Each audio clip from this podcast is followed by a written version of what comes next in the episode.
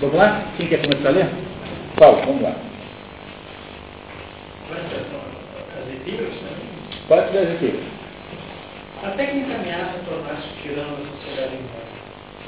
Uma atividade que, por sua essência, deveria ser meio para chegar a um objetivo, tornou-se fim do Calma individual. Com- Esse cara, esse cara é con, contrário. contrário. É, é, calma, né? É, o cara é a diretora de contrário. Que é um, O motivo por que as almas se empenham tanto para ver a planície da verdade é esse. O alimento mais propício à melhor parte da alma provém do prado que lá existe. E a natureza da asa com a qual a alma pode voar alimenta-se justamente dele. Platão, Pedro. É, Pedro é um um dos diálogos mais interessantes de Platão. Eu coloquei no programa lá do ano que vem do, das ficções. E o prato da verdade é aquilo que almejam as almas humanas. O Platão acha que a natureza humana é de procurar a verdade. E é uma dessas conclusões axiomáticas. Você não tem muito como provar isso, mas você precisa aceitar como um axioma. Axioma é alguma coisa que é verdadeira por si próprio. Por exemplo, um é igual a um. Eu sou eu. Essas são afirmações axiomáticas. São informações das quais não se duvida, de modo geral, porque são obviamente verdade. Então, entre os axiomas fundamentais platônicos está essa de que é da natureza do ser humano procurar a verdade. Está na própria natureza, no próprio ontos humano. Continuamos. O ídolo da produção, que é fim em si mesmo. O praxismo e o tecnologismo constituem as manifestações mais evidentes do mal-estar atual, que parece ter alcançado o nível de uma verdadeira convulsão. Na verdade, elas levam ao extremo a transformação em sentido nihilista do ditado metafísico, verum ipsum facto. Ou seja, o que é verdadeiro é aquilo que se faz ou que se pode fazer. Isto é, são verdadeiras a praxis e a técnica, e todos os valores são absorvidos em fazer e produzir. É, Verum ipsum factum significa a verdade fala por si próprio. Mais ou menos, tá? Esse é o sentido dessa expressão latina. E aí, então, o que se faz hoje em dia é acreditar que a verdade é aquilo que é, tem utilidade, de alguma maneira. É aquela história do Lenin, né? Que dizia que a prova da existência do pudim é comendo. Então, nada que não possa ser sensorialmente admitido é verdade. Isso é o cúmulo da teoria ma- materialista, né? Portanto, você reduz o, o- o a, humanidade a um conjunto de tortas, bolos e, e- e- e- é, é, músicas de FM. É muito pouquinho, né? Para alguém que tem uma capacidade de percepção metafísica como nós temos. As coisas e a natureza o risco de perder toda a sacralidade do ser, seu estatuto e sua independência ecológica. Se o sentido é reduzido quase integralmente à sua utilitabilidade e utilidade. Tem um livro que é bom ler chamado A Náusea, do Jean Paul Sartre. É um livro que você tem que ler. É um romance muito bem feito, muito bonito. É um sujeito chamado Rocantin, que é um sujeito que está fazendo uma, está numa cidade com nome fictício, mas que acredita que seja o Aslo, aquele porto francês. Estava fazendo uma pesquisa sobre uma personagem francesa assim menor. E ele começa a sentir náuseas, náuseas, que o acometem toda vez que ele olha para uma cadeira assim, e ele tenta enxergar a cadeira como cadeira. A cadeira como cadeira é nauseante. Toda vez que os objetos perdem qualquer espécie de simbologia ou significado e são vistos como si próprios, eles são insuportavelmente nauseantes. E ele então vai vivendo aquela náusea da perda total do sentido simbólico da vida. tá? Então a vida, quando não tem nenhum sentido, ela é apenas uma somatória de sensações ruins. E essa, esse romance pode ser interpretado assim, e muito, com muito valor, aliás, né, porque é isso mesmo que acontece, dá origem à teoria existencialista sartreana, que é, por sua vez, uma bobagem. Então, ele mesmo não compreendeu o livro que ele escreveu. Né? Quer dizer, ele escreve um livro com um potencial enorme de percepção, né? que o Camus, por exemplo, não foi capaz de ter essa, essa, foi capaz de ter essa percepção, né? que era a falta de sentido, que era o fator nauseante. Mas o Sartre não. O Sartre faz aí, a partir disso, uma espécie de rebeliãozinha metafísica, é, para tentar. Esse, aliás, é um assunto lá do Café Filosofia de novembro na letra francesa, a compreensão da diferença dos dois, ah, que é uma diferença, na verdade, é uma rebelião ou uma adesão metafísica. No fundo, é isso. É isso que separou os dois, que foram companheiros de resistência, se conheceram na resistência francesa. Então, as coisas em si próprias, fora de um sentido, são nauseantes. Esse, esse é o sentido do livro A Náusea, que é um livro muito bem feito, muito bem escrito. É, é grande escritor. É, é, o caso de, do, do Sartre, o caso de Nietzsche, são escritores maravilhosos. Nietzsche, se ele tivesse escrito romano... Seria um dos maiores escritores uh, alemães de todos os tempos. É. Veja, e o, o, Wagner, né, que era o assunto, é, estávamos conversando aqui antes de chegarem os últimos que chegaram, né, o Wagner é um péssimo escritor. Ele escreveu um libreto de todas as suas óperas, o texto é canista, mas a música é extraordinária. Mas o, Wagner tem mais valor como conceituação do mundo do que esses escritores que se perdem, então, nos meandros do talento literário. Mas o, o é um grande livro, vale a pena ler. É, contanto que você tenha a sua cuidado né, de não entrar demasiado no. Apesar de que o livro não te a nada, só deixa você pensar. Continuando. Então, as polêmicas iniciadas com o humanismo e o renascimento acerca da superioridade da vida ativa em relação à contemplativa. É quase desnecessário evocar a obsessão filosófica de Francis Bacon para quem saber é poder. Foi esse sujeito que inventou a Revolução Industrial. Francis Bacon era um filósofo inglês, como todos os filósofos ingleses, um pragmático, sujeito que acha que cenouras são mais importantes do que flores, do que camélias. E o Francis Bacon, então, disse assim, olha, já que nós temos aí novos métodos científicos, nós temos aí fórmulas matemáticas, o Francis Bacon e o Galileu Galilei são muito, são muito, estão trabalhando em paralelo à mesma ideia. É a ideia do experimento matematizado. A ideia de que você pode, é, numa fórmula matemática, aprisionar um, uma, uma função da natureza. Então, o Francis Bacon percebe rapidamente que isso é, tem cheiro de dinheiro, né? Porque se você consegue aprisionar é, aí métodos, você tem como descrever processos naturais, você pode aplicar isso na fabricação, na função de máquinas, por exemplo. E o filósofo que dá origem à, à Revolução Industrial, como conceituador, é o Francis Bacon.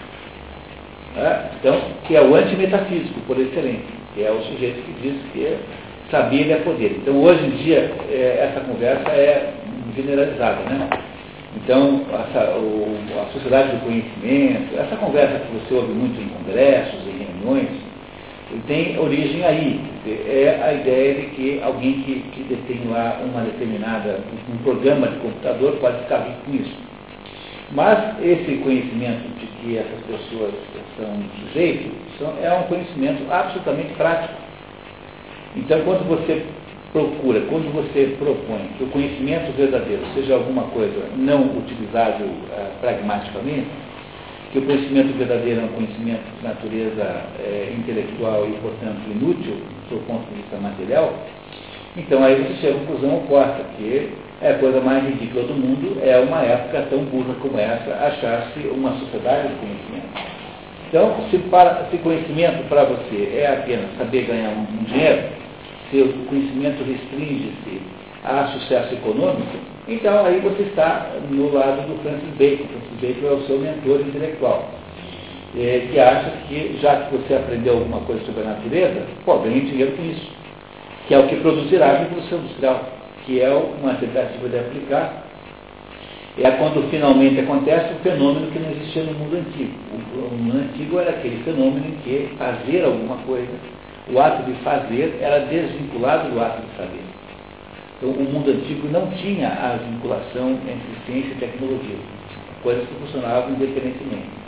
Quem produz essa vinculação é o, a ciência moderna, que é, isso que explica muitíssimo bem ao Gasset, né? sobre a técnica. É, meditações sobre a técnica.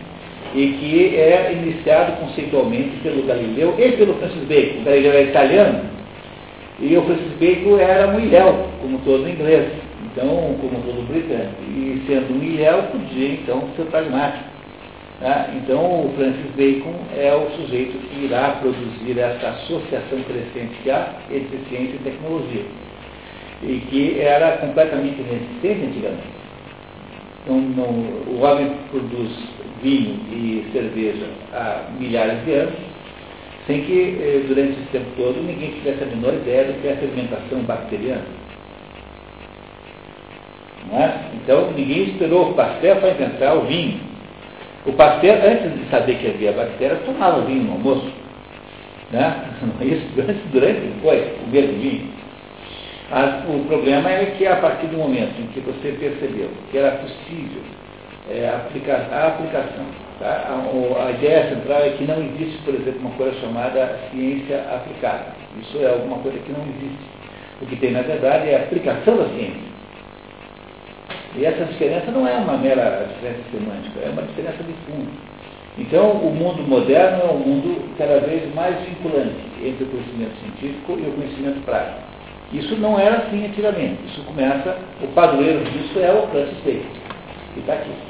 Que não ficou famoso porque teria inventado bacon com ovos, né? Né? mas porque, porque eh, justamente inventou essa ideia de que ciência era para ganhar dinheiro.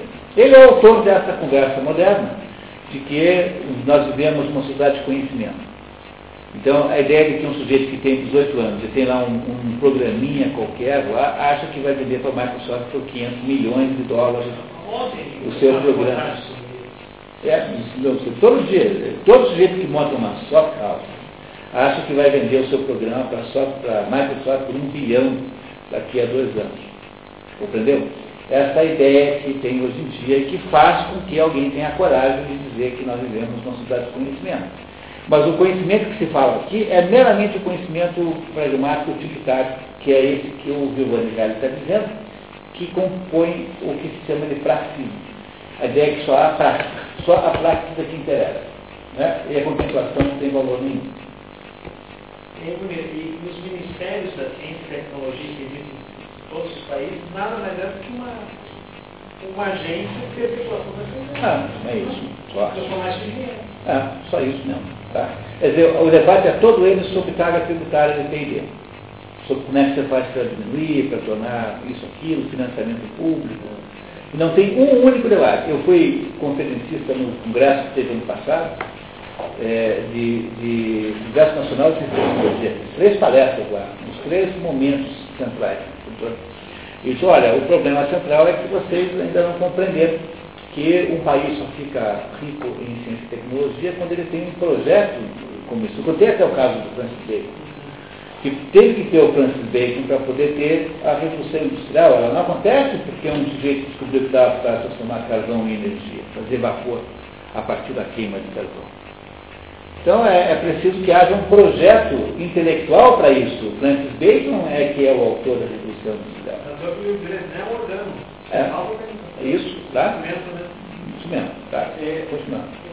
É, é quase necessário invocar os filosóficos que Francis Bacon para que saber o poder. Daí nasceu aquela imagem da ciência como fundamento da técnica, que promete que cedo ou tarde todo problema humano será resolvido pelos especialistas capazes de transformar o saber numa constelação de intervenções é, é uma tentativa prometeica, o nome disso é prometi, prometanismo, né?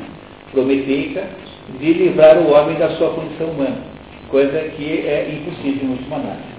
Porque não há modo a gente não ficar triste, não ficar angustiado, não sentir, não sentir luto. É, tudo isso é absolutamente inevitável. Portanto, é uma tentativa prometeica, o nome disso é prometanismo. O mecanismo é essa tentativa de você criar um ser humano que não era humano. É, compreendendo? essa é ideia. Popper insinuou, porém, que justamente por isso Bacon não deve ser julgado como científico, mas antes como profeta. Seu nome não está ligado a teoremas especiais ou a descobertas empíricas quanto a seu orgulhoso anúncio do advento da Revolução Industrial. O autor do Novo Moderno previu e proclamou as características da nova era que estava por vir. Aquela que, para nós, é a era da ciência e da tecnologia, prescindindo da homenagem formal ao cristianismo e de certa retórica religiosa de Bacon. Pode continuar. Prescindindo da homenagem formal ao cristianismo e de certa retórica religiosa de Bacon, poderíamos até dizer que com ele se impôs uma nova e laica látria da ciência. É latria, né? Latria. Latria significa como é idolatria, é, é um culto aos ídolos. Ciência, latria é um culto à ciência. A ciência é a mais importante que todo mundo. Então, a ciência é tão grande, tão poderosa, que quando os, os, os, os uh, mecanicistas, uh, porque depois do Francis Bacon veio o Newton, né, que faz a continuação britânica do progresso da ciência nova, da ciência moderna, e deixa os italianos para trás. E o Newton cria, então, em torno dele, uma Newtonlatria, que é a ideia de que ele teria descoberto os mecanismos do cosmos, e mecanismos tão perfeitos, tão previsíveis, tão absolutamente compreensíveis pelo homem, que Deus tornava-se desnecessário. o mundo funciona sem Deus. É, então, o, incrível de tudo isso é que o pessoal que acha que há uma incerteza na natureza é, tende a acreditar mais em Deus do que aquele que acha que é uma perfeição. Por incrível que pareça, paradoxalmente, porque quem acredita que a natureza é perfeita, como Newton, não vê por que, tem que existir Deus se a máquina já funciona sozinha, num modo contínuo permanente, e não há uh, por que mexer nela. Enquanto que o sujeito que vê na natureza imperfeições, ele paradoxalmente acha que existe Deus. E que Deus, ao produzir a natureza, não produziu nada tão imperfeita quanto ele. Portanto, a natureza tem que ser mais imperfeita do que Deus em pessoa. Porque se ela fosse tão perfeita quanto Deus, ela seria Deus e não é o caso. Compreendendo que, paradoxalmente, é mais fácil acreditar em Deus pela via é, não mecanicista do que pela via mecanicista. Então, o que acontece daí é que essa ciência que é produzida aí pelo Francis Bacon, não só ela tem uma pretensão enorme, porque ela parece ter descoberto os segredos do cosmos, como também pelo fato de ela ter os seus, a, as suas aplicações nas coisas práticas, ela parece então ser a única coisa que vale a pena. Porque você está dando aqui, eu estou conseguindo fabricar tijolos melhores por causa disso. Não é isso? Então, então deve ter alguma coisa boa nisso. Então, a sua materialidade eh, em termos de aplicações eh, tecnológicas, técnicas, né? ela é uma espécie de consagradora da sua superioridade sobre qualquer contemplação. Quem usaria a duvidar disso? Né? Quem usaria? O mundo parece muito melhor, de fato, se você olha apenas do ponto de vista material. Então é indiscutível. E, então, tá. e, a, a sátira, a crítica de Deus, Deus se funciona com conflito não viagem de vida. É. Quando ele cria a ilha dos, dos científicos, é, é verdade. que no fundo ele estava. É, porque ele era a minoria, ele e o Leibniz é, o, o, mas os, os, britânicos são basicamente pragmáticos. Então aí você tem, tem o Locke, né, que produz uma, a ideia da tábula rasa, a ideia de que o ser humano é, é nasce sem nenhum conteúdo pré-estabelecido. Então os potenciais são todos eles implantados. Então o, a Inglaterra, a cultura filosófica inglesa, britânica, né, digamos assim, é toda ela voltada para a produção do, do humanismo, sentido é, pragmático do, do, do assunto. Então, isso que eles fizeram a Revolução Industrial, foi lá. É muito mais importante do que ficar dizendo que foi por causa do carvão, compreenderam que ficar defendendo a tese que a Revolução Industrial foi inteira porque tinha carvão lá, é você se deixar enganar pelo mais é, básico positivismo de todos. Você achar que é a disponibilidade de matéria-prima que faz um país dar certo. Você vê o Japão. O Japão por esse critério, não tinha que ter nada lá, e tem uma economia industrial muito maior que a brasileira, usando o, o ferro, né, fazendo aço com o ferro de carjá. Compreenderam? Quer dizer, alguma coisa houve na Inglaterra, anterior à descoberta de jazidas de carvão, que fez, tornou possível a revolução industrial. É essa mentalidade baconiana que, é, é, que nasceu a partir de Galileu e Galileu, são contemporâneos, né? Bacon e Galileu são contemporâneos. É só vocês olharem naquele, naquele, vocês têm aquele, aquele mapa dos filósofos, que é sempre muito útil. Tá? São mais ou menos contemporâneos. Aliás, desculpe, o Galileu é, morre no ano e o, o, Francis, o, o Francis Bacon, não, Newton é que faz isso. O Francis Bacon e Galileu são contemporâneos. Aqui vale a pena, é, não sei se posso claro chega uma hora que o, que o Gulliver chega nessa ilha flutuante dos cientistas, mas em cada porta da ilha, em cada compartimento da ilha, tem um cientista especializado em algum ofício. Né? Então, só que ele estava com a roupa dele toda suja, rasgada, e ele precisava de um alfaiate. E quando ele entra num desses compartimentos, o alfaiate, ao invés de tirar a medida da perna, do braço, da cintura dele, tira a medida da unha. E isso fala para esperar que ele vai fazer uma equação para saber que também se ele tem que ser a roupa dele. é isso. Né? É isso. E a roupa dele sempre sai errada. Né? Que o Jonathan Swift, que era na verdade um, um, satírico, né? É. Ele estava tirando sarro exatamente do, dessa, dessa matematização, dessa lapida. Assim. A matematização da é. natureza. É. Muito bem. Continuamos, vamos lá. A atividade científica merece um grupo peculiar, justamente porque se fez portadora da promessa de um paraíso na Terra, ou seja, de um mundo melhor não situado no além, mas no aquém. Em outros termos, os homens podem transformar o ambiente em que vivem num paraíso terrestre, desfrutando suas criações tecnológicas, projetar e planejar à luz dos respectivos conhecimentos científicos. Se Bacon era o arauto da nova religião da ciência, seria com puro errôneo atribuir-lhe as posições que caracterizam hoje o cientismo levado ao extremo. Para Bacon, o útil pressupunha ainda o verdadeiro, do verdadeiro que útil. Para o homem contemporâneo, que vale ao contrário. Foram necessários séculos para fazermos chegar ao ponto extremo. O homem se esqueceu foi expulso do jardim do Éden e iludiu-se que ele estivesse à sua frente, situado no futuro mais ou menos próximo. Mas o extremismo técnico-científico, com seus excessos, corre o risco de expulsarmos daquele paraíso terrestre que queríamos conquistar, ou que acreditávamos já ter conquistado, mas que, na verdade, nunca conquistamos. Muito obrigado, Paulo.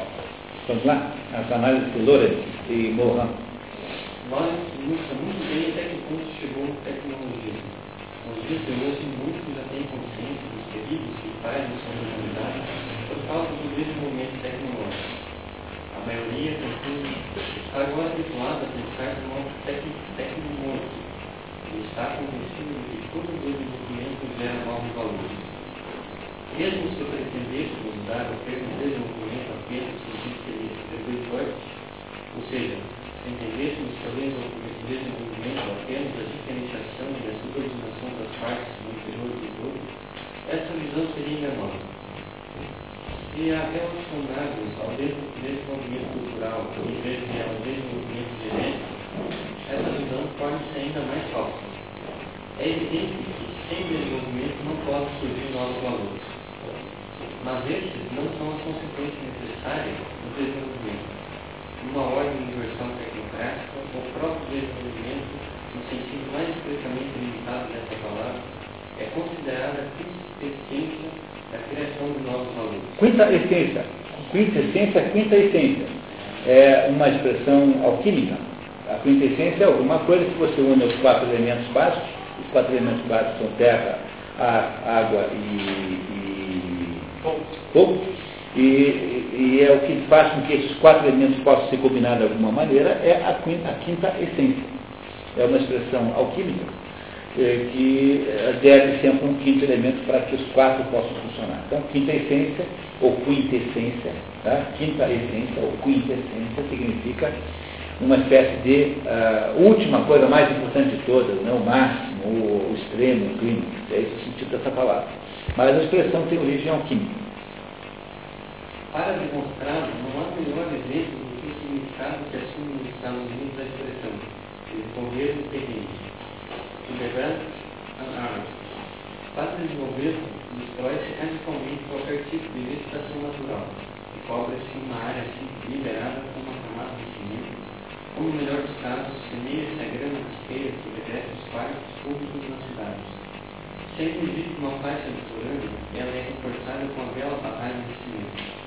Os cursos áreas são dotados com terraços, ou melhor, se possível, canalizados em tubulações apropriadas, e veneno-se tudo com poderosíssimos agrotóxicos, agrotóxicos e por fim vende-se o terreno quem quiser a melhor oferta, ou seja, ao consumidor embrutecido e domesticado do vício à vida urbana.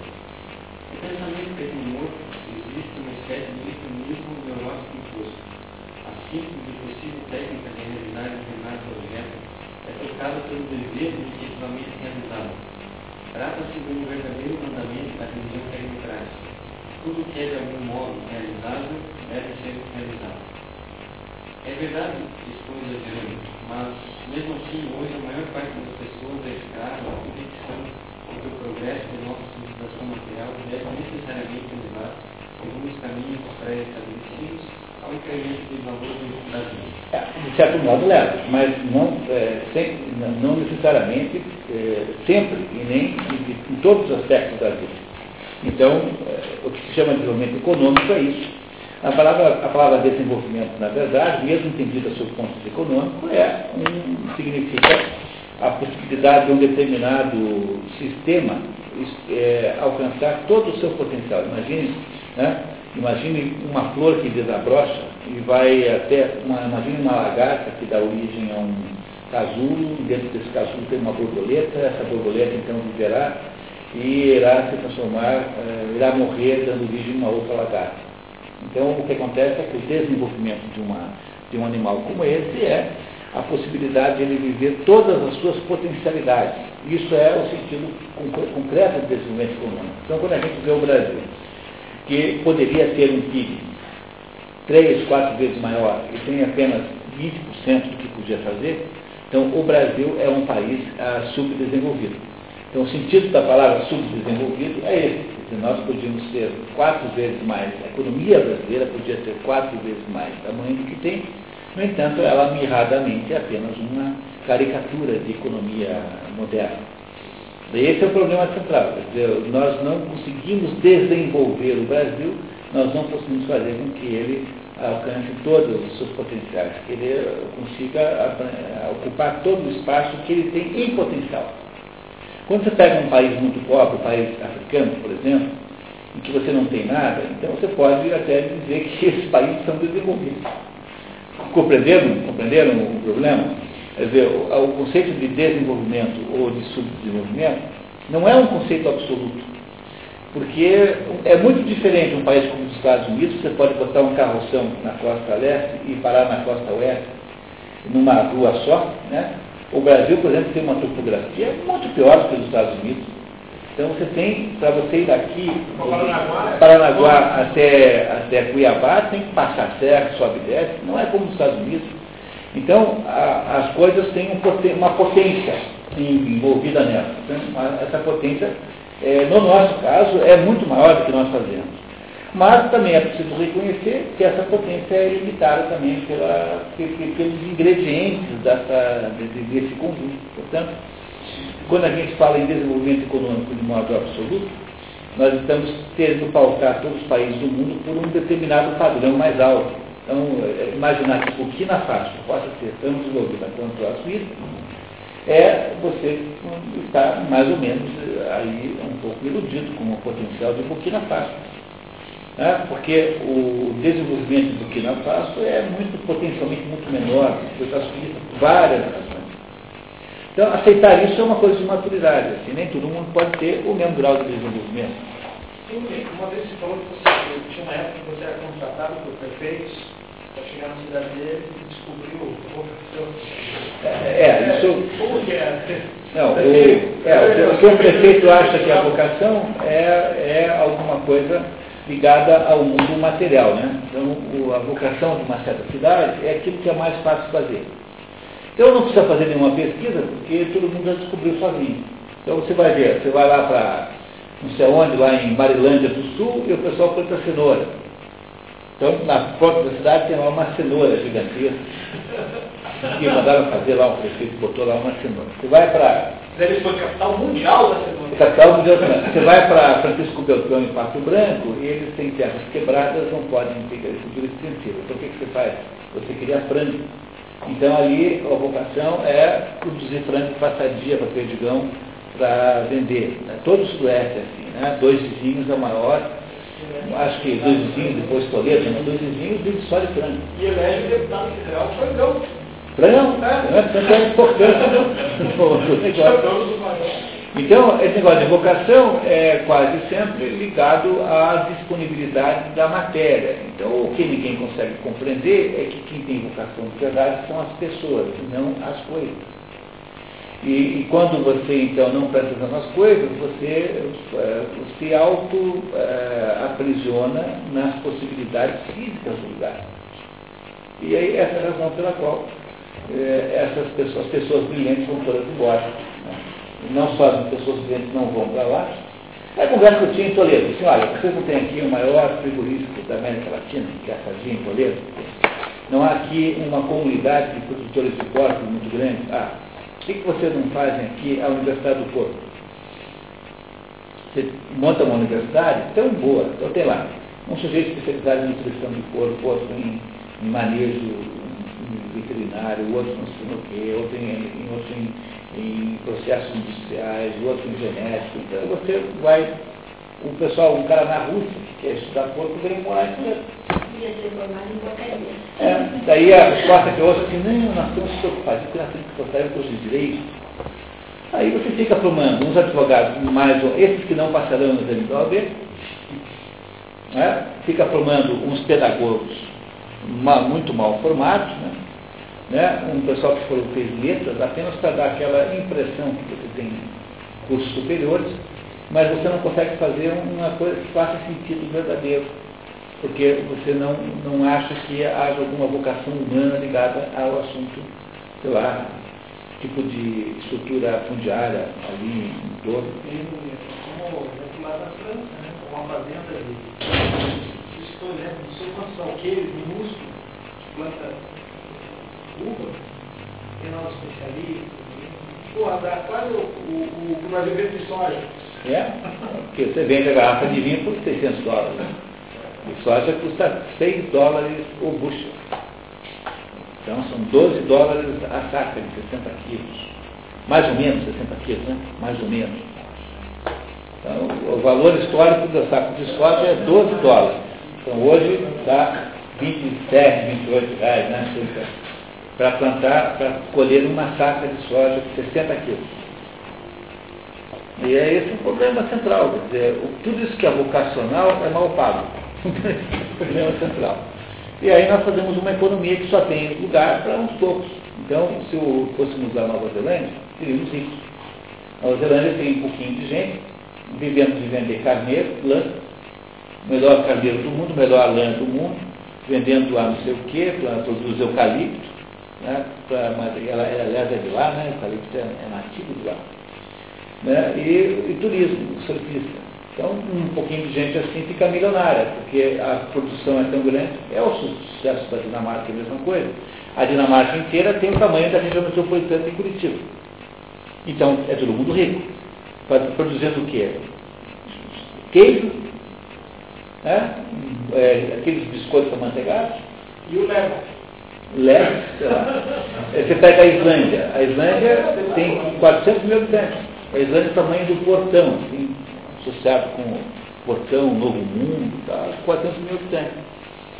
Então a Islândia pode viver de, de, de pescar bacalhau. São só 400 mil pessoas. Mas como é que você faz com 180 milhões? Você tem que ter uma economia muito mais diversificada, senão você não consegue produzir riqueza com isso. E como a gente só fica aí olhando para a vocação, nós somos incapazes de compreender o valor das pessoas. Então não damos importância para, para as pessoas. Esse é o problema central. Isso vai mudando, né? Mas numa velocidade inferior àquela dos nossos sonhos, certamente. Bom, continuamos? Mesmo no quadro conceitual e início dos direitos, encontra a mesma integração. A falsa racionalidade, ou seja, a racionalização abstrata e unidimensional, limpa sobre a terra. Assim, incorporações apressadas dos sulcos muito profundos e longitudinais, deslocamento e desarborização não controlados, asfaltamento das ruas, a urbanização que só se preocupa com o lucro dos terrenos, a pseudo-funcionalidade planificadora, que não leva em conta as necessidades e não identificadas nos direitos funcionários, tudo isso multiplicou as periferias decadentes, as cidades novas, que rapidamente se tornam ilhas de terra, de sujeira, de degradação dever de personalização e de tempo. Essa, essa mentalidade tecnológica acaba se confirmando no político e social que impôs com a Revolução Espiritual de 1978, a revolta inicial dos estudantes, e como o nosso não de o movimento para em via de desenvolvimento. É, em 68 você sabe que houve uma rebelião estudantil no mundo inteiro, é, começou na França, uh, foi para a Alemanha, foi para todos os lugares, foi mais ou menos contagiante e é ligada ao fato de que em 38 ficou adulta a primeira geração dos, dos baby boomers. Então, quando o, houve o final da Guerra Mundial, da Segunda Guerra Mundial, os, as famílias americanas, as famílias europeias começaram a ter filhos. Então, esses, esses, essa garotada toda, né, tá, tinha 21, 22, 23 anos aí em 68. Então, é, o, o, o Bill Clinton é da geração Baby Boomer. O Baby Boomer, né? Explosão de bebês. Então, o Baby Boom aconteceu depois da Segunda Guerra Mundial, quando então, havendo uma pacificação do mundo, as famílias resolveram crescer. E essa turma chegou toda, e essa turma é que fez a grande. É, porque veja, vê que coisa interessante? É assim, um dia eu peguei todos os meus discos de rock e dei todos para minha filha Clara. Fiquei só com os discos de música erudita. Eu dei para ela uns 50, 60 CDs. Todos os discos que eu dei para ela, ela ouve e curte. Porque não tem muita diferença. Ela gosta dos bônus também, gosta de alguma coisa dos Beatles, gosta de não sei o quê, do gênio, que não tem, ela curte, que parece ser parecido com a geração dela. Mas, se meu pai e minha mãe tivessem dado para mim os long plays deles, eu não teria ouvido, né? Porque é Vicente Celestino, é, aquelas coisas em mim agora. Compreenderam a diferença incrível que há de gerações entre a geração que antecedeu a minha e é daqui para frente? Então veja, o Mick Jagger tem 60 anos, quase 70, e parece um garoto. É o Baby Boomer. É, ele é Baby Boomer também, tá? Só, entendeu? Quer dizer, essa geração que nasceu depois da guerra não quer mais envelhecer. Então ela não envelhece mais. Foi extinta a velhice. Sujeitos têm aí um conjunto de rodas aqui, tem 70 anos cada um, vão de cadeira de rodas e se comportam como um guri. Os Shivers, os dia não apareceram, é. Mas, não mudam aquela roupa de jovem, lá, entendeu? Quer dizer, isso que havia na geração dos meus pais, né? que era uma outra, o mundo sofreu uma ruptura gigantesca com a geração do Iluminismo. Foi a geração que se revela contra a cultura dos pais. E isso, essa rebelião aconteceu com a revolução sexual, com a revolução de 38, com os hippies, com o Woodstock, com eh, todas as mudanças de valores eh, que havia. Por exemplo, uma criança antigamente não falava mesmo criança sentada na mesa, primeiro não comia com os adultos, comia na cozinha. Segundo, quando comia com os adultos, não, não dava palpite. Agora, hoje em dia, as crianças falam, os adultos não conseguem abrir a boca, eles não deixam. Uma coisa dessa é uma coisa muito nova no mundo, isso não existia antigamente.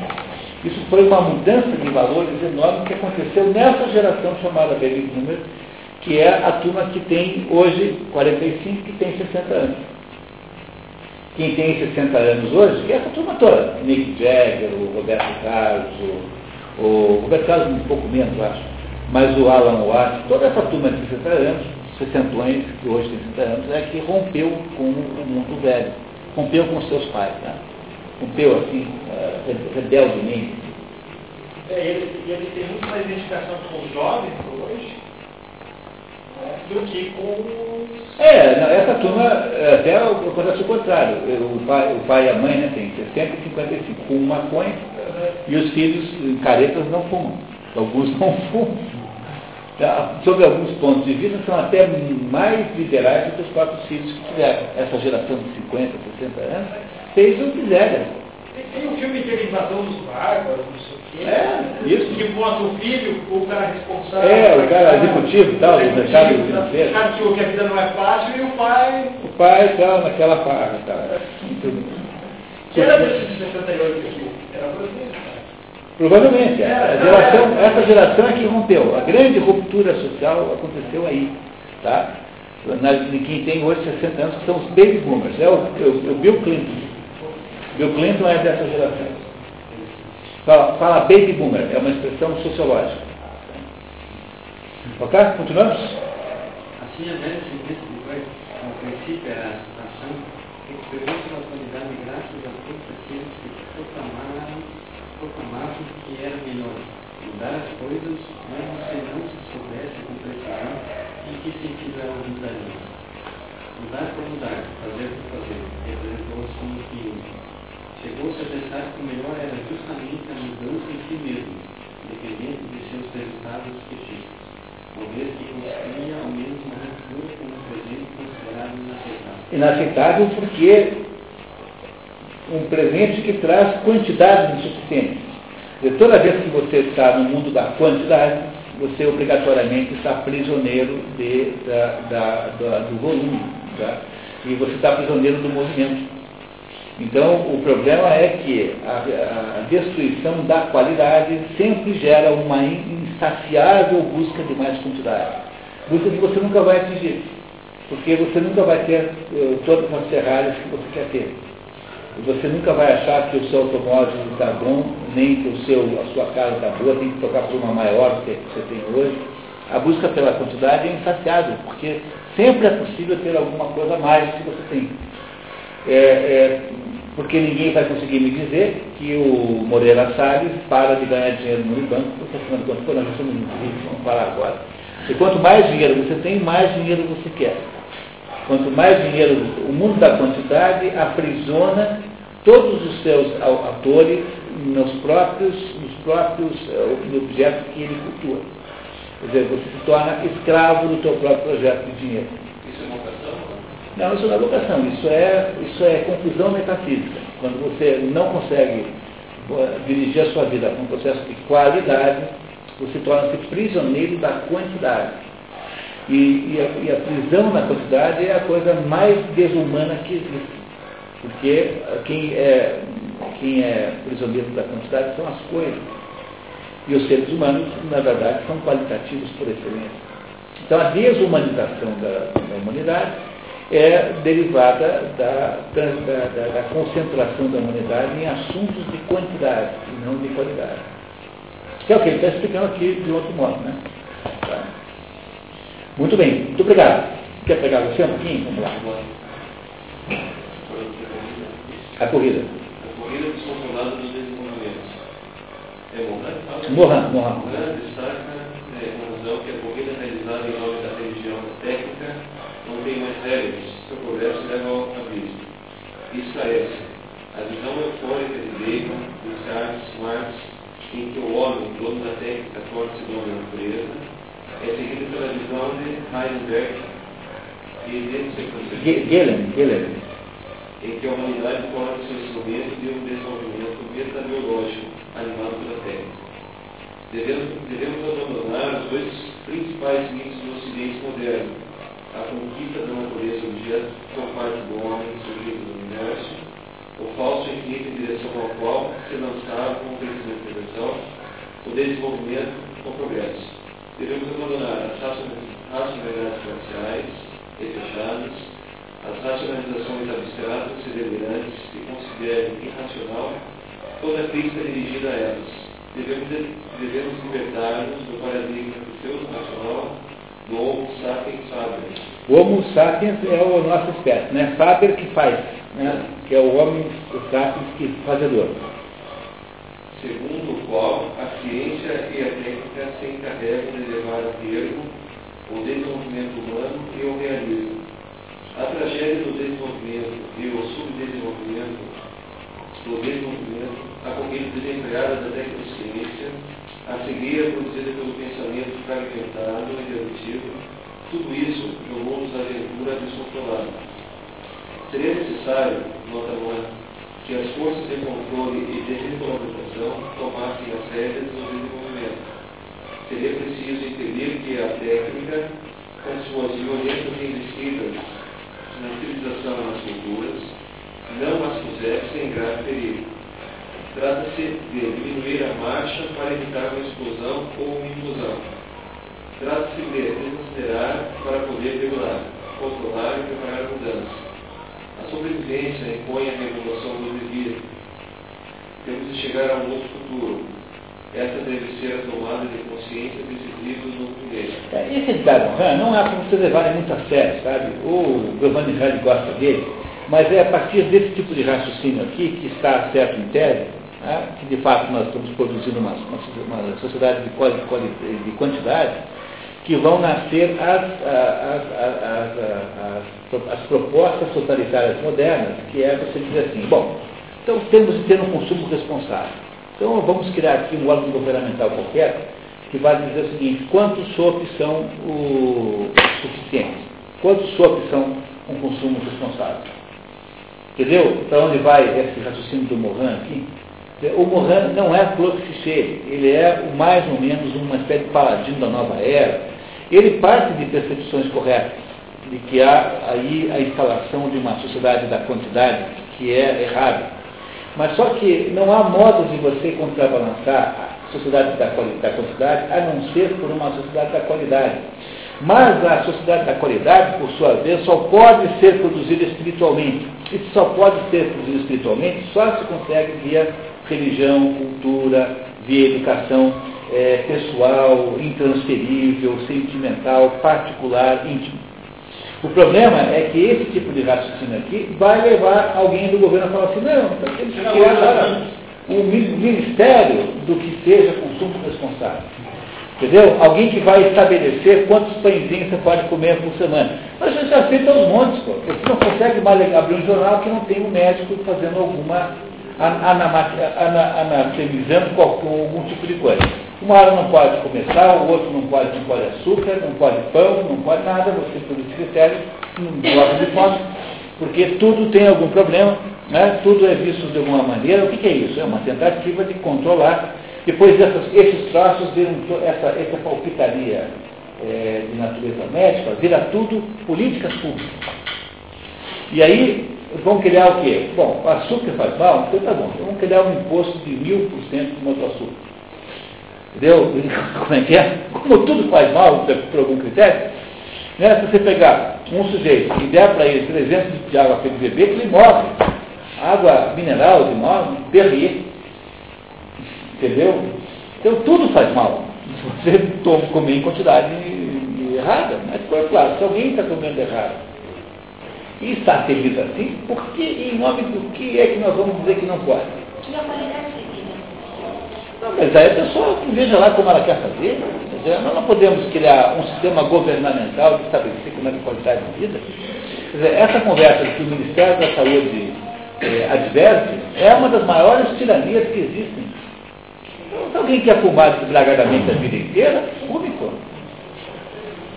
Não, porque o Ministério da Saúde não sabe realmente. Em Nova York, é, a lei municipal proibiu ah, os restaurantes usam um tipo de gordura, uma gordura trans, que é que, que É, agora esse é o último de to, esse é o último dos vilões, vilões, né? Então, você vê uma coisa, né? É, há um certo.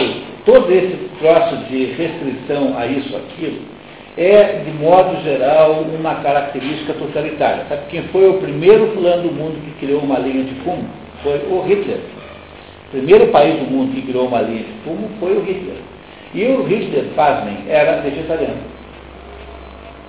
Então, ser vegetariano, não fumar, não há garantia nenhuma de bom caráter, entendeu? Tá? Compreendendo que não, isso não garante nada. No entanto, o que nós estamos criando é uma espécie de ditadura permanente, uma ditadura corpórea. Só se pensa no corpo.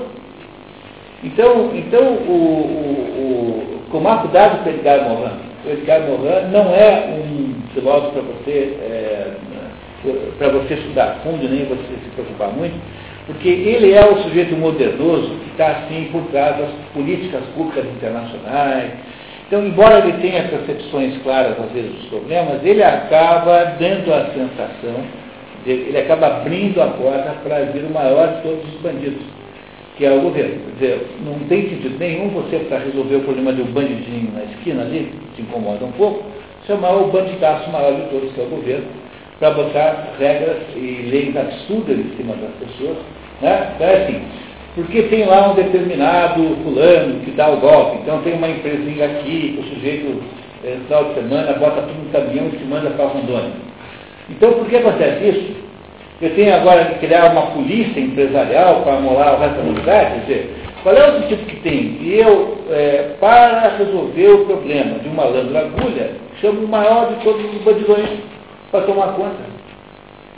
Não tem cabimento nenhum, né? Tá? Vocês compreendem que não tem sentido nenhum? Quer dizer, então o que o Edgar Morin faz frequentemente é deixar a porta para o governo entrar e nunca mais ir embora, né? Diz o Belmiro, né? Né? O governo só veio para o jantar e nunca mais voltou, saiu de casa. Convidou-se para jantar e mora na sua casa. Tem um caso de Curitiba incrível, da, como é o nome do fulano? A Madame Garfunkel, que foi a, a criatura da letra francesa, funcionava como uma espécie de cônsul, porque havia um cônsul aqui que era o Lapali, que tinha uma fábrica de produtos, uma empresa química aí, lá no Lapali. Só, é, só que o Lapali, que era cônsul oficial, né? Ele não gostava de receber franceses, ele achava que era corpo, ele era corpo não achava coisa. Então todo mundo ia lá no Lapali, ele nunca estava lá. Então os franceses iam lá, Lapali, não está lá. Né? O da Lapali não está lá. E iam todos para a Aliança Francesa. A Madame Cafuquel recebia todos os braços abertos, e ela, então a Aliança Francesa de Curitiba era uma espécie de consulado da França aqui. E um dessas pessoas, cujo nome agora não me lembro bem, chegou lá, ela falou, ah, vai jantar lá em casa. A gente ficou 20 anos morando na casa da Madame Garfunkel, do Ministério Garfunkel. 20 anos morando lá. Depois esse, esse, esse francês, depois arrumou um emprego na biblioteca pública e ele criou, fez uma geração de grandes encadernadores, ele era um encadernador de livros. E ele ensinou a uma turma de. Tanto que hoje a biblioteca pública é uma unidade de curso. É, mas é esse francês que é a origem, esse que morou 20 anos com a casa do da Mas bom com ele? Não, ela já é casada com o Mr. Garfunkel, ele ficou morando 20 anos, e um belo dia ele foi embora. Ele casou e, e, e, ele era encadernador oficial. Ele criou uma cultura de encadernação em Curitiba preciosa, que até hoje dá. É, uma vez por ano tem lá. É, esse sujeito é o autor disso. Continuamos. E por fim, o desenvolvimento é uma finalidade, mas deve deixar de ser uma finalidade míope ou uma finalidade exclusiva. A finalidade do desenvolvimento está sujeita a outras finalidades. A economia deve ser controlada e finalizada por normas antropoéticas. E pronto. E aí apareceu agora a ONU tomando conta. Tá? Então, vocês tomem cuidado com o Edgar Morin. Tá? Porque, embora ele tenha a percepção do problema, ele não tem a percepção da solução. Então, ele é aquele sujeito que vai chamar o bandido para. vai chamar o Herodes para tomar conta do berçário. Vai contratar o Herodes para gerenciar o berçário, entendeu? Tá? É isso que ele vai fazer, o Edgar Vai chamar o Lampião para ser delegado. É, vai chamar o Coelho para gerenciar a horta, vai, entendeu? Vai fazer isso. É isso que o Edgar Morin faz. Ele não sabe como resolve. Embora ele perceba o problema, ele vai ser o autor da solução ruim. Continuamos mais um pouquinho. Mas como fazer com que essas afirmações não se reduzam a profecias de uma caçândra qualquer, a quem ninguém dá ouvidos ou pareça suficiente espinosa em vez de um moderno evangelho de produção? Cassandra é uma personagem da mitologia, filha de Príamo e de. Eh, como é o nome da mãe dela? É, Hercuba. Então ela, é, ela tem a irmã gêmea de um, de um chamado Heleno, e a Cassandra e o Heleno nasceram desse casal. Primo é o rei de Troia. E o Apolo se apaixonou pela Cassandra, que era muito bonita. Né? Não sei lá qual foi o acordo que os dois fizeram, mas ele acabou dando a ela o dom da profecia. Ela recebeu de Apolo o dom da profecia, ela, ela conseguia prever o futuro, mas com uma única condição. É, ninguém acreditaria nela. Então, o, o dom foi dado com essa restrição. Ela, embora pudesse prever o futuro, nunca ninguém iria acreditar nela. E ela, de fato, avisa que Troia ia ser destruída pelos gregos, né, e que ia ser destruída pelos gregos por meio de um cavalo, e ninguém presta atenção, porque ela estava amaldiçoada né, por essa profecia é, imparcial. Na verdade, o mito da Cassandra é o mito é, que corresponde ao problema do intelectual de verdade. Se alguém é capaz de ter alguma ideia real sobre a, a realidade, de modo geral, essa pessoa é desconsiderada. Então, o intelectual verdadeiro está sempre numa solução tremenda. E essa solidão tremenda do intelectual que percebeu alguma coisa, né, essa solidão, imagina um sujeito que chega na, no departamento de sociologista e diz, olha, são todos brigadistas, vocês não sabem o que estão fazendo, estão enganando as pessoas, vocês estão completamente errados. Nunca mais vai ter um convite para o cafezinho. Então, você não consegue ter vida, é, aceitação social sabendo o que os outros não sabem. Esse é o sentido do mito da caçamba. Compreenderam o sentido do mito? É para isso que esse mito foi desenhado. Os mitos revelam situações da estrutura da condição humana de modo alegórico. Esse é o sentido do mito. Todos eles têm algum sentido, em última análise. Sentido esse que compete a você descobrir, né? com sem ajuda. Mas a Cassandra não é uma coisa qualquer, não é apenas uma personagem ocasional, aleatória. Ela tem um profundo sentido sobre um dos aspectos mais terríveis da condição humana, que é a solidão de quem sabe alguma coisa. Jesus Cristo foi é, condenado à morte, embora soubesse tudo. Sócrates, embora soubesse tudo, também foi condenado à morte. Sim? É, isso mesmo. Tá. Muito bem. Continuamos. A contemplação como objetivo supremo do homem. O que a sabedoria dos gregos tenta dizer a esse, a, esse respeito? A resposta é simples. Pelo menos em seu núcleo, o homem não nasceu para fazer, mas para contemplar, e o próprio fazer deve ser entendido em função contemplar. Mas a forma como tal, pese por desenvolvida, é complexa e por isso vale a pena percorrer os convidados essenciais, porque se trata de uma mensagem que, se fosse recebida de maneira adequada, poderia ser bastante fecunda. O texto básico que nos introduz nessa problemática é, em minha opinião, uma passagem de Teteto. É um dos diálogos de Platão. Teteto é o nome de uma pessoa. Tá? Então, o Giovanni Reale é especialista em Platão. Tá? Ele é especialista em Platão. Um grande platonólogo. Então. Tietê, ele não é um filósofo no sentido de ter uma obra, ele é um grande explicador de filosofia. Né? Tem um dos diálogos, o nome de uma pessoa, os diálogos sempre tem dois nomes, tem o nome de uma pessoa e tem do que ele trata. Vamos lá. Eu acho que Tietê é da contemplação, tá? se eu não me engano. Aquele diálogo faz ficar que o principal objetivo da vida do filósofo é o de contemplar. Platão toma como exemplo emblemático o primeiro filósofo, Tales de 600 a.C. Nunca esqueçam o primeiro filósofo, 600 a.C. Tá? Está naquela lista que vocês receberam ali de cronologia. Mais ou menos, né? Mais ou menos. O filósofo, tal, não se interessa pelas coisas políticas que formam a cidade e não costuma ocupar-se das coisas exteriores, pelos seguintes motivos. É, agora ele vai botar aqui um pedaço do diálogo. Os diálogos de Platão são quase todos, é, está em quase todos presentes Aristóteles. Aristóteles não, é Sócrates. Né? Então Sócrates, sabe-se de Sócrates por Platão. E não se pode ter certeza que é, o que Sócrates diz seja realmente apenas socrático, pode ser que seja também platônico, né? disfarçado de Sócrates. Durante o tempo, durante a obra de Sócrates de Platão, você vê mudanças, quer dizer, os, os, diálogos mais novos são mais platônicos do que Socrates, embora seja sempre Sócrates que esteja falando ali. Então vamos ver o que, que Sócrates está falando com Teodoro. Vamos lá. É só o corpo do filósofo que se encontra na cidade, e ali reside, ao passo que sua mente, julgando todas essas coisas supérfluas, aliás, desprovido de valor, não, não lhes tem nenhum estima, esse é acima de tudo, como diz Spindler, que jaz embaixo da terra medindo a superfície como uma de outra, estudando os astros em cima do céu, e explorando de todas as partes toda a natureza das coisas existentes, de cada uma delas em sua inteireza, sem abaixar para ver nenhuma das que próximas. É, não sei se quem estudou comigo a teoria das castas sabe que a casta bramânica dos filósofos acha que a, o que é real não está nesse mundo. Então, o filósofo não é um sujeito de apreciação de coisas materiais, mas de coisas transcendentes. Isso que está aqui escrito pela boca do, do filósofo. Né? Teodoro, o que pretende dizer com isso?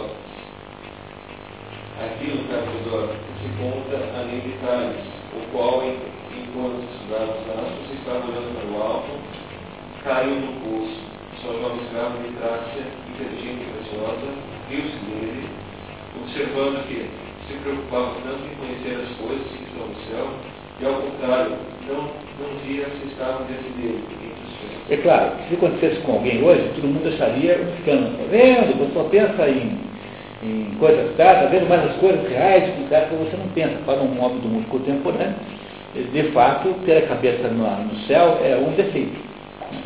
Já era também lá. A, a criada de Tales achava que ele era um pouco assim, né? Como é que é? Nefilibata. Nefilibata é o sujeito que passeia pelas nuvens. Nefilibata. Né? Chupador de nuvens. Né? E aí, é, foi uma história parecida com essa. Tem uma biografia do Adam Smith que também conta deve ser uma alegoria. É, também está no buraco. Lenda urbana, vira, vai tendo variações assim até. Né? Do Adam Smith. Ele também estava andando caindo no buraco. É, por exemplo, a história que se repete o tempo todo, né? Ah, na Bíblia, no livro dos juízes, aquela história do fulano que pede a Deus que lhe ajude a ganhar uma batalha e diz que caso ele consiga vencer, ele sacrificará a primeira pessoa que encontrar, no caso. Aí chega em casa e encontra a filha. Daí mata a filha. Então está na Bíblia. Essa história depois é reproduzida 50 vezes. Por exemplo, eu falei para vocês isso várias vezes, né? Os esquemas narrativos, os esquemas, histórias humanas, são muito parecidos em todos eles entre si.